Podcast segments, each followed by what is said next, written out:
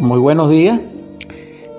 Paz infinita a la audiencia que me ha seguido hasta ahora a través mm, de nuestra edición Superando nuestros límites.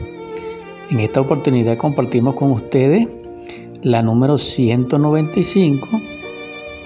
En el nombre del Cristo, que la paz más profunda reine sobre vuestros corazones, sobre vuestro espíritu y sobre vuestra vida, haciéndola plena de prosperidad en su gracia. Y que el resplandor de esa gracia sea para todos esa bienaventuranza, esa felicidad sin límite, ese regocijo inagotable que nos provea, especialmente de salud. Amén. Vamos a compartir con ustedes esta mañana dentro de esta edición un tema muy importante que le vamos a dar una connotación mayor en la medida que sea posible. Me quiero referir al aporte apocalíptico sobre un punto que mencionamos solamente en pasados en los dos pasados ediciones anteriores sobre la palabra sinagoga de Satanás. Vamos a aclarar eso, vamos a arrojar luz allí y vamos mm, también a orientarnos en lo que respecta a los aspectos que se relacionan con esa significación, tanto en el Nuevo Testamento como en el Antiguo. Ciertamente, en el contexto apocalíptico revelador Juan nos enseña lo importante que es nuestro estado interior. Es decir, Juan, allá en Patmos, nos conecta con esa sabiduría crística, metafórica, donde da simbolismo a través de grandes imágenes y en metáfora pura, en parábola, lo que es la sabiduría en el sentido autorrealizadora que nos lleve a realizar dentro de nosotros la gran obra y edificar dentro de nosotros la nueva Jerusalén, que es el templo de Dios en nosotros. Así está dicho por él. Pero lo importante es que allí aparece en el verso 9, en el capítulo 3 apocalíptico, y me considero en este instante un instructor apocalíptico que doy testimonio principalmente de la sabiduría apocalíptica del quinto ángel, donde dice, He aquí, yo entrego de la sinagoga de Satanás a los que se dicen ser judíos y no lo son, sino que mienten. He aquí, yo haré que vengan y se postren a tus pies y reconozcan que yo te he amado. Ahora bien, cuando aquí hablamos de sinagoga, estamos hablando del asunto metafórico psicológico interno. No estamos hablando de sinagogas históricas que se encuentran en tal coordenada de tal o cual región de Oriente, no. Estamos hablando de nuestros mundos psicológicos, del espacio interior dentro de nosotros. Nosotros somos hijos del diablo, porque así lo dijo Jesús el Cristo también en uno de sus versos. Más adelante puede ser que lo taxativamente lo lea, pero ustedes lo pueden recordar. Él dijo, si fueras hijo de Dios, las obras de Dios harías, y reconocieras mi voz y no buscaras mi muerte. Pero buscáis mi muerte porque soy hijo del diablo, homicida y engañador. Palabras más, palabras menos. En todo caso, el, cuando, se, cuando confirma aquí Juan lo de la sinagoga de Satanás, está hablando en de nuestra vida en manos del yo. Cada vez que el yo, que el ego, que los agregados psicológicos, que las representaciones mentales producto de las impresiones negativas que llegaron a nosotros y no fueron transformadas, cada vez que nuestro egoísmo y que esas características psicológicas dijéramos, mentales del anticristo y del falso profeta dentro de nosotros se manifiestan a través de pensamientos, de palabras, de ofensas, de vicios, de crímenes, de delitos, de justificaciones, etcétera, de corruptela, etcétera, cada vez que ofendemos, etcétera, se expresa Satanás en nosotros y en ese momento somos sinagoga de Satanás. Ahora, por el contrario, cada vez que el ser se exprese a través de sí o a través de la conciencia del ser o a través de la felicidad del ser, en virtud, en dones espirituales, en la gracia de la luz y por la luz y para la luz, entonces nosotros en ese caso somos templo del Dios vivo, en su manifestación. Y en todo caso seríamos expresiones de el fruto del Espíritu a través de un don. Y eso es distinto, ¿por qué? Porque daríamos testimonio de la luz de las iglesias, es decir, esa iglesia simbólica que está haciendo referencia en este mismo capítulo 3 y que es contraria a esta sinagoga, estamos hablando de la iglesia de Filadelfia, considero pues. Entonces la iglesia de Filadelfia es la iglesia número 6 de abajo hacia arriba y es la segunda de arriba hacia abajo. Entonces, una cosa son las manifestaciones de la esencia del ser y su virtud a través de nosotros en el árbol de la vida, que se expresa como una iglesia con su resplandor, eso es diferente al yo que se exprese a través de nuestra personalidad, de nuestros agregados psíquicos o del ego o del yo polarizado y nos haga ser sinagoga de Satanás. Hecha esta aclaratoria, también sabemos que sinagoga, sí, básicamente es un centro de estudio de la escritura, de la Torá, del judaísmo y de la asamblea judaica, etc. Pero, como aquí dice, que decir soy judío y no lo son, tenemos que hacer la diferencia que dice Pablo. Una cosa es el judío espiritual y una cosa es el judío, dijéramos nacionalista, no espiritual, sino dijéramos mm, racial o tradicional. Eso es distinto. ¿Por qué? Porque recuérdense que también es distinto, según Pablo, el incircunciso en espíritu y el incircunciso en carne. Porque hay judíos en carne y hay judíos espirituales. El judío espiritual es el de la fe. Es aquel que no vendió su Cristo interno. Es aquel que no se hizo sinagoga de Satanás. Pero como yo no estoy hablando aquí de personalidades, ni de razas, ni de nada, estoy hablando del aspecto psicológico dentro de nosotros, así debe ser entendido.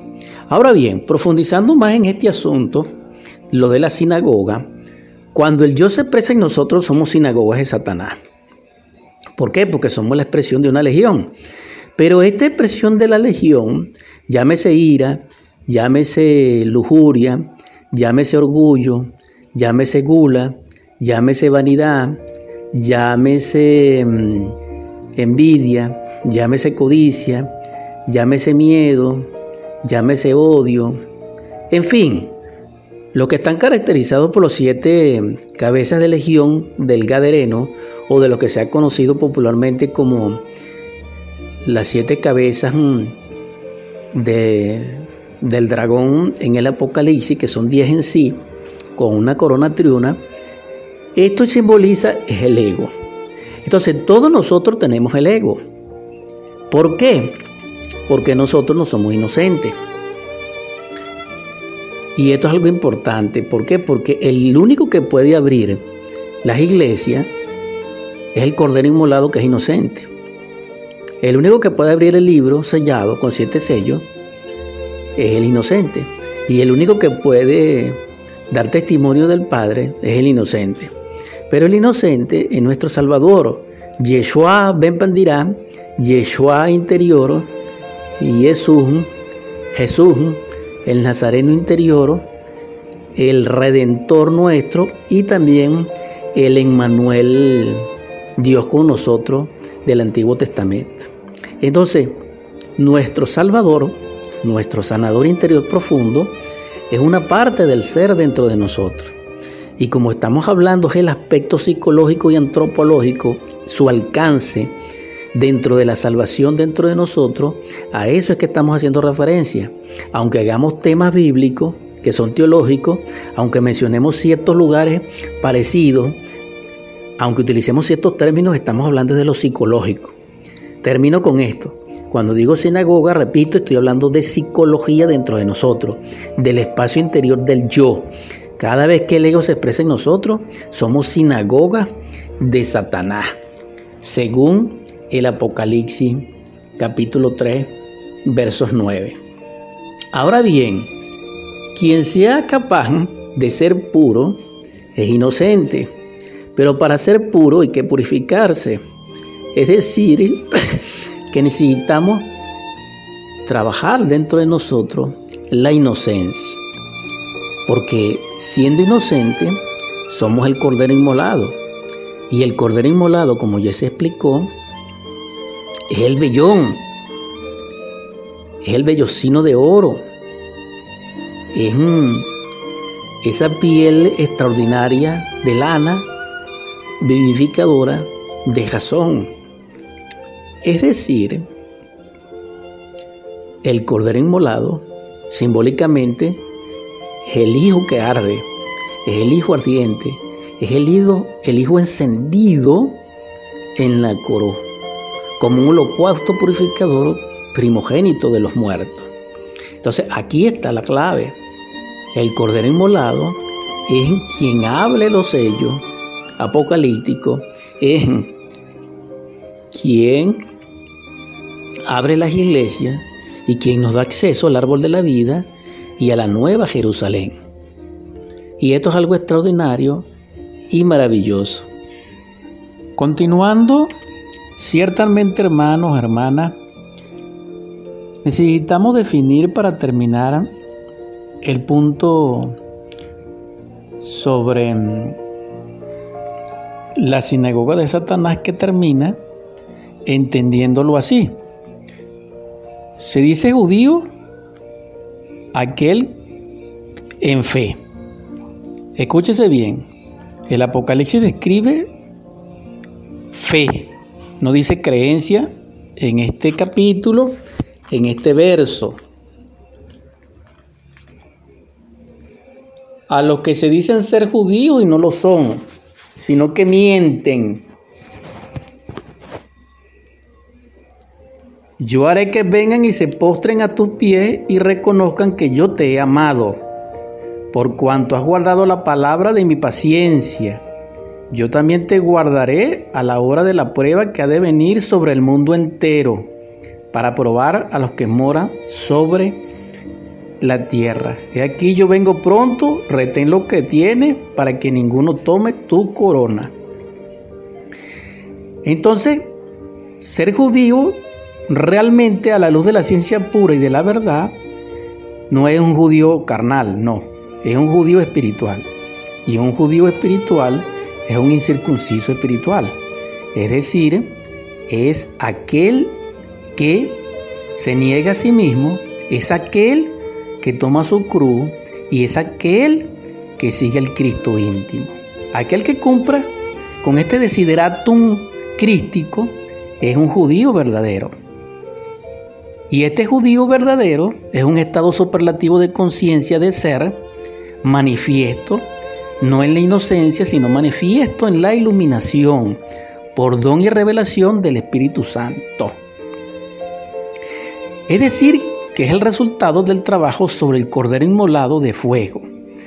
O en otras palabras, judío es un iniciado despierto, trabajando sobre sí mismo, con el fuego sagrado de Pentecostés o del Kundalini a través del árbol de la vida y su cordero interior inmolado, el inocente, el alfa y el omega, el primero y el último, le está desatando no solamente los sellos, sino que también está abriendo las iglesias. Al abrir cada iglesia, eso significa que el opuesto en la sinagoga de Satanás, que es, con la contra, que es la contraparte nefasta de la naturaleza, queda reducido al polvoreda cósmica. Por eso es negarte a ti mismo. Por eso es nace de nuevo, toma tu cruz y por eso es que sígame, porque son tres factores totalmente crísticos, no es uno solo. Entonces, ya hecho esta aclaratoria, vamos a terminar con el aspecto psicológico y de virtud, en este caso es ontológico, de la ciencia que resuelve este asunto y es la paciencia. Se necesita ser paciente, se necesita ser sereno, se necesita ser humilde. Pero en sí la palabra que dice Apocalipsis aquí es ser paciente. Y, el Cristo dice, en paciencia poseeréis vuestras almas. Porque dice, por cuanto has guardado la palabra de mi paciencia, yo también te guardaré. Entonces, la paciencia es una ciencia pura. La paciencia no es lo opuesto a impaciencia, no. La paciencia no, lo, no es la esperanza, no. La paciencia es una ciencia pura que tiene como respaldo, que tiene como, dijéramos, fundamento el probismo o la ciencia del probismo o la ciencia iniciática de la jordalía de las pruebas del Cristo. Toda prueba crística para que nos volvamos, dijéramos, iluminados o toda prueba que deviene de nuestras propias concupiscencias y es trascendida por la virtud del Espíritu Santo manifiesto en nosotros, a través de la conciencia del ser, de la felicidad del ser y de, las revelaciones del ser en sí mismo, es un resultado luminoso y que nos unifica, nos hace partícipe de la luz, de la verdad, de Dios. Y esa participación, esa comunión, esa unión, que es una experiencia totalmente mística, religiosa, de beatitud, nos lleva a nosotros a la iluminación, a la cristificación, a la budeidad, dependiendo cómo lo, lo estudiamos en la luz de cualquier cultura, pero en este caso particular se logra a través de la paciencia. Entonces repito, la paciencia es la sabiduría resplandeciente y el conocimiento real producto de haber trascendido, asimilado y aprendido una prueba interna. Así como el Cristo trascendió sus pruebas. Eso se llama paciencia. Es una ciencia pura que tiene como fundamento la ciencia del probismo. Hecha esa aclaratoria, en paciencia poseeremos nuestras almas. Es decir, que no tenemos alma ni la poseemos, sino que la podemos poseer, según estas palabras del Cristo, en base a paciencia. Hecho esta aclaratoria, entonces sí podemos continuar ahora con otro aspecto interesante del, del mismo Apocalipsis, porque ciertamente al que venciere se les dará una vestidura nueva. Y hay algo también trascendental que dice aquí en el capítulo 22 mm, del Apocalipsis, que es el último, ¿no?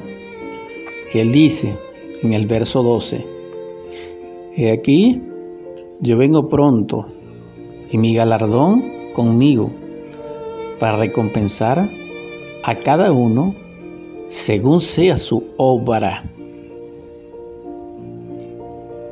Yo soy el alfa y el omega, el principio y el fin, el primero y el último. Bienaventurados los que lavan su ropa para tener derecho al árbol de la vida y para entrar por las puertas en la ciudad. Maravilloso porque Él dice según su obra.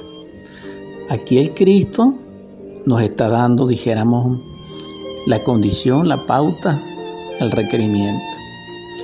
Aquí no valen buenas intenciones, aquí no valen creencias, aquí no valen teoría, no, según su obra.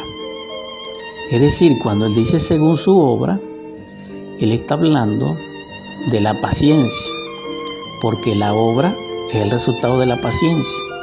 Y la paciencia es haber trascendido, superado todas nuestras debilidades, fragilidades, dolores humanos, aflicciones y haber desintegrado el ego y haber creado los cuerpos existenciales superiores del ser y haber amado a la humanidad.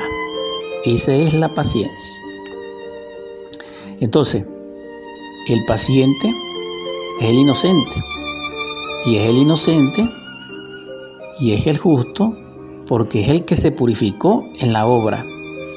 Pero esta obra es totalmente crística y tiene como fundamento el drama cósmico. Y esto es necesario comprenderlo. El drama cósmico es la pasión, vida y muerte de nuestro Salvador, pero en este caso dándole una interpretación, una exégesis, una hermenéutica interior totalmente antropológica y salvadora, es decir, en nuestro espacio interior. Y esto es maravilloso y es lo que estamos compartiendo. Es decir, sintetizando,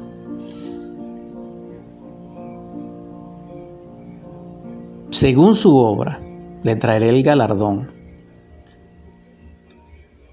La obra es lo que presentemos y esa obra está presentada en la balanza de la justicia de Dios, que en la antigüedad de los misterios egipcios estaba simbolizado con una balanza preciosa que tenía como fiel una espada y que tenía en una de sus balanzas o de sus platillos la pluma de Maat, que era una pluma simbólica de avestruz, y en la otra balanza estaba el corazón de quien había desencarnado o de quien presentaba la obra. Entonces la obra está simbolizada por un corazón. Entonces, el cordero en sí está simbolizado por un corazón a través de esta metáfora. Es decir, se va a pesar el corazón del cordero, que es nuestro purificador. Entonces, si nuestro corazón está impuro, somos indignos, no somos inocentes, no somos justos, somos inicuos. Entonces, hasta allí llegó la luz. ¿Por qué? Porque la luz es como la conciencia. Es decir, podemos tener 80% de luz, 80% de, de conciencia y 20% de inconsciencia, de iniquidad.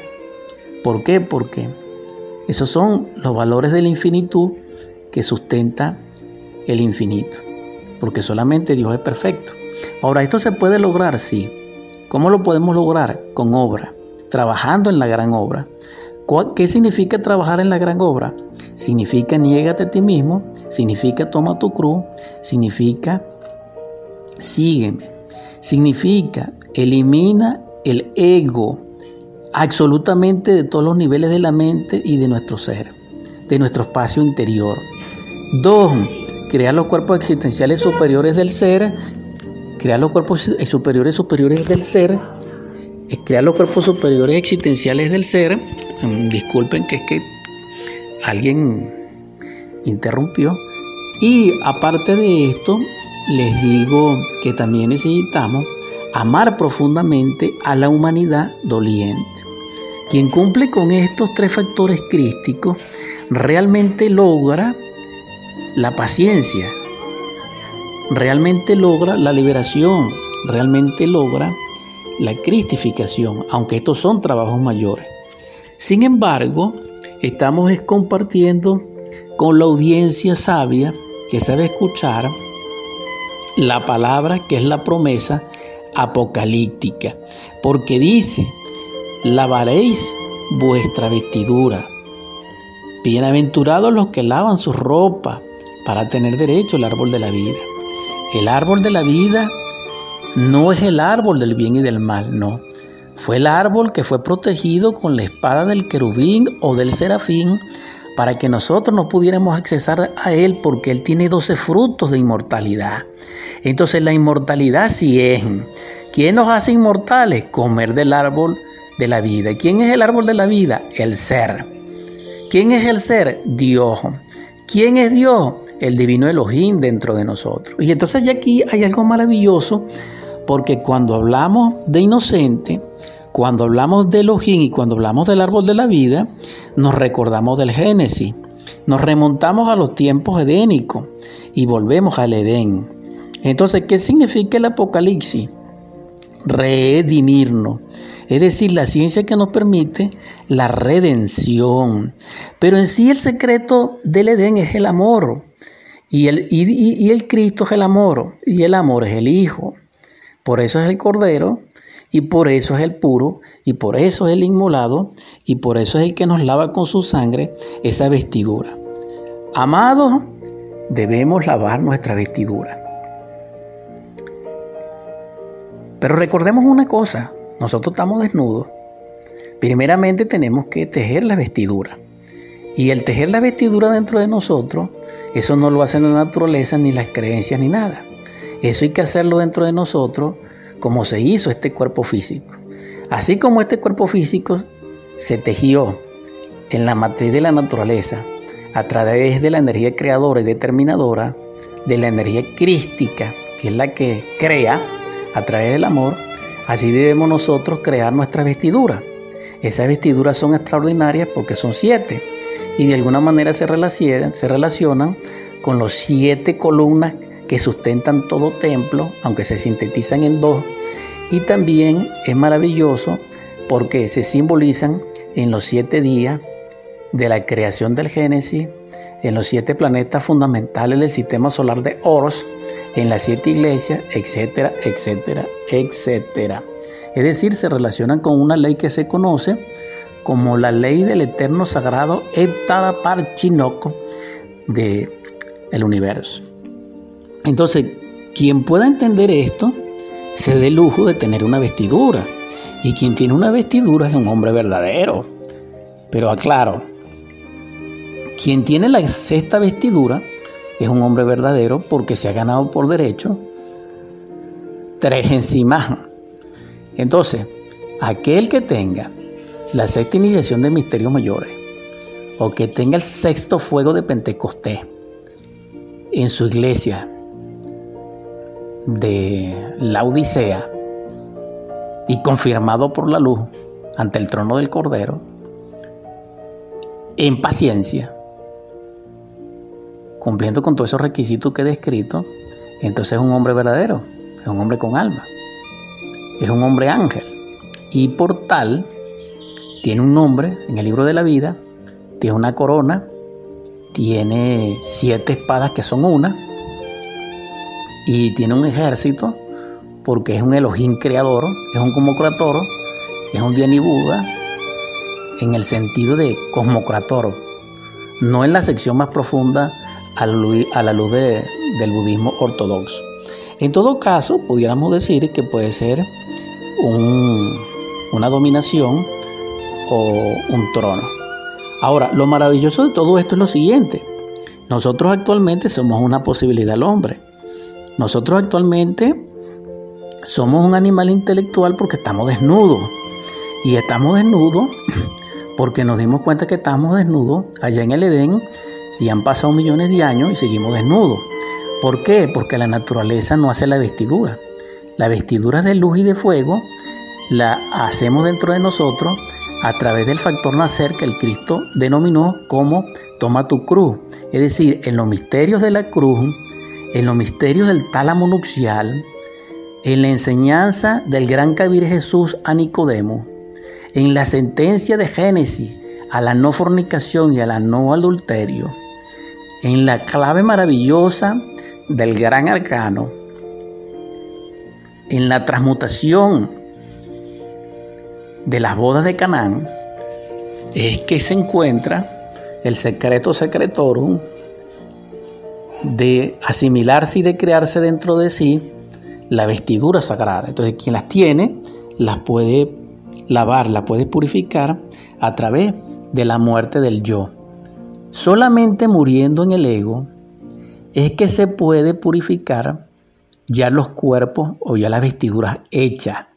¿Por qué? Porque como el ser es múltiple y perfecto, pero debe ser perfeccionado porque él tiene tres atributos, el ser, la felicidad del ser y la conciencia del ser, Solamente Él puede hacerlo en sí mismo, porque Él es lo que es. Pero para que Él logre ese trabajo, necesitamos de nuestra cooperación. Quien no coopera con Él no lo puede lograr. Ahora, esto no es una ley, hermano, hermana. Bienaventurado aquel que es partícipe de estos misterios, de este entendimiento, de estas posibilidades y que lo pueda lograr.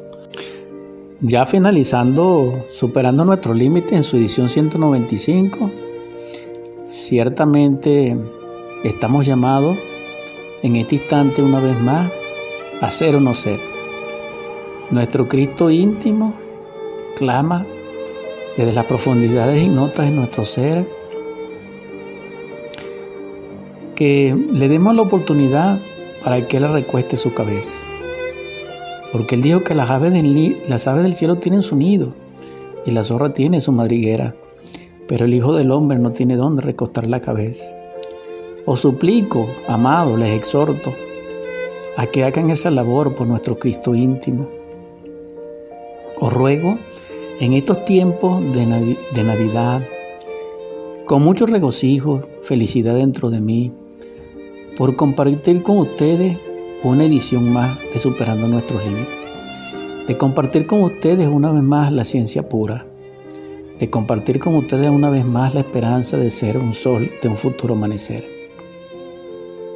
Les exhorto también a que renunciemos a la violencia, a la mentira, al engaño, no más al odio, no más al rencor, no más al engaño, no más a la corrupción, no más a la ofensa, sí a la alegría, sí a la dicha, sí al gozo, sí a la sonrisa, sí al abrazo, no al golpe, sí a la vida, no al crimen, sí, sí al amor, no, no a la fornicación, al adulterio, a mm, la separación, al divorcio. No. Sí al ósculo santo. No a ese beso que embriaga y que enciende ese licor fermentado que enerva nuestros sentidos y que nos lleva a la insensatez. Sí, al éxtasis divino. Sí, a esa maravillosa gozo que produce la beatitud al comprender un misterio de Dios. Sí, al arrobamiento de la música clásica. Sí, pero no más mediocridad. No más. Aunque cada quien es libre, la exhortación es a que podamos amarnos, a que podamos despertar en el amor. Pero para ello debemos morir, porque solamente amándose muere y solamente muriendo se ama. Y hay que amar como dice Pablo, hay que amar como dice la Madre Teresa de Calcuta, hay que amar amando hasta que duela. En todo caso, solo la muerte como arcano simbólicamente nos llevará a las cumbres majestuosas de la rosa ígnea del amor que bajo sus pétalos de resplandor nos darán acceso a la luz, la luz a la conciencia y la conciencia al amor, porque el amor verdadero es crístico, pero también es consciente. Repito, el amor es amor, pero como quiera que nosotros confundimos una cosa con otra, aclaro, el amor no es sentimentalismo, no es emociones, no es afecto, no es sexualidad, no es creencia, no solamente es sacrificarnos por los demás, no. El amor es el Cristo en sí mismo que derrama sobre nosotros su gracia. Es decir, el amor es la gracia del Cristo, el amor crístico, a ese me refiero, que es totalmente salvador y al cual Él nos puede dar acceso a través de la muerte del yo. Quien es capaz de eliminar el yo, negarse a sí mismo, entonces el Cristo derrama sobre él su amor y su amor lo salva. Entonces, en ese amor, amémonos. He concluido esta transmisión de Superando Nuestro Límite 195, gratitud infinita, vamos a convertir esta junta gerciana de cristal AM610 en oratorio. En el nombre del Cristo, por la caridad universal y de acuerdo a la ley, a ti, Logos Divino, que eres nuestro Salvador y Redentor, gracias por la vida, por la salud. Perdónanos nuestros errores. Te suplico, Señor, que en cualquier lugar donde hayan enfermos con sus ayes y aflicciones, derrame sobre ellos tu espíritu de vida, de salud, de restauración, para tu gloria, Señor. También te suplico que en los lugares donde reine el hambre, la desolación, la miseria, la carestía, derrame sobre ellos tu espíritu de abundancia, de prosperidad y de riqueza. Señor, tú que eres perfección infinita, te suplico que en los hogares donde reine el divorcio, el grito, el llanto, la separación, la mentira, la traición, el golpe, la ira, el resentimiento, la venganza, el miedo, la tristeza, el llanto. Derrame sobre ellos, Señor, tu espíritu de paz, de conciliación, de amor, de concordia, de esperanza, de belleza, donde resplandezca la dicha inagotable de la felicidad, el beso santo que es el ósculo, el abrazo en unidad y la sagrada familia, Señor. También te suplico que nos despiertes en el amor, en el amor crístico que hay en ti, y nos hagas partícipe de él, para que podamos, Señor, amarnos, para que podamos amar a nuestros niños, para que podamos jugar con ellos, para que podamos proporcionarles belleza, para que podamos amar, fortalecer y guiar a nuestros jóvenes, para que podamos amar y sanar a nuestros ancianos. También te suplico, Señor, que consuele nuestro dolorido corazón de los seres amados que se nos han ido y que lloramos y que Venezuela solloza. Te suplico que para ellos derrame libertad, prosperidad y protección. Te imploro también, Señor, que realices el milagro de hacernos humanos para que resplandezca la luz dentro de nosotros y podamos salir de estas tinieblas que nos mantienen en autoengaño, en ilusión, bajo hipnosis, soñando que estamos despiertos. Ten misericordia de nosotros, Señor, y que en los albores de tu gracia, tu resplandor penetre en nosotros y nos haga partícipe de la luz, de allí donde la luz se encuentra. También te pido, Señor, tu perdón y te ruego que hagas posible que los corazones de nuestros príncipes sean llenos de paz y de sabiduría. Amén, amén, amén.